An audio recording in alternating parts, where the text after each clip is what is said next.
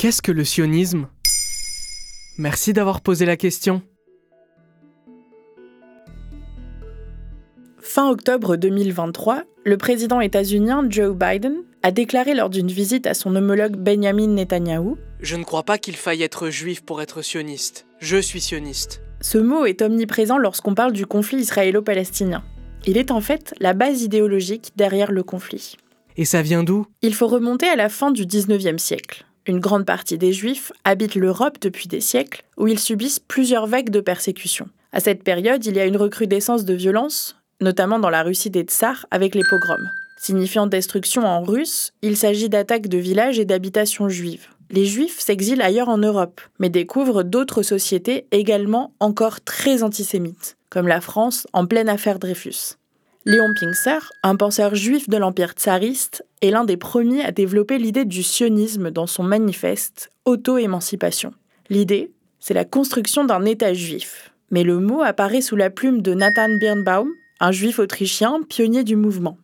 Sion, c'est une colline au sud de Jérusalem, la terre promise dont les juifs ont été forcés de partir selon l'Ancien Testament. Mais le vrai père du sionisme politique, c'est Théodore Herzl. Qui ça? Un autre juif viennois, journaliste, qui avait vu la persécution et l'exil forcé des juifs d'Europe de l'Est. En 1896, il écrit L'État des Juifs, un manifeste politique, et encourage à l'activisme. Il envisage plusieurs espaces. La Palestine en est un, mais il pense aussi à l'Argentine, qui est un pays accueillant beaucoup d'immigrations européennes, notamment juives, à la fin du XIXe siècle. Car le sionisme a plusieurs branches, certaines religieuses, d'autres laïques. Les laïcs défendent l'idée que les juifs partagent une culture, une histoire, une langue commune, le yiddish, qui justifierait la création d'une nation juive. L'idée est de donner un territoire aux juifs pour les protéger des persécutions.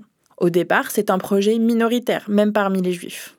À la mort d'Herzl, en 1904, le militantisme se concentre sur la terre d'Israël. On utilise l'expression un peuple sans terre pour une terre sans peuple, bien qu'il y ait bien sûr des Palestiniens en Palestine. D'ailleurs, les premiers juifs à partir d'Europe achètent des terres aux propriétaires palestiniens.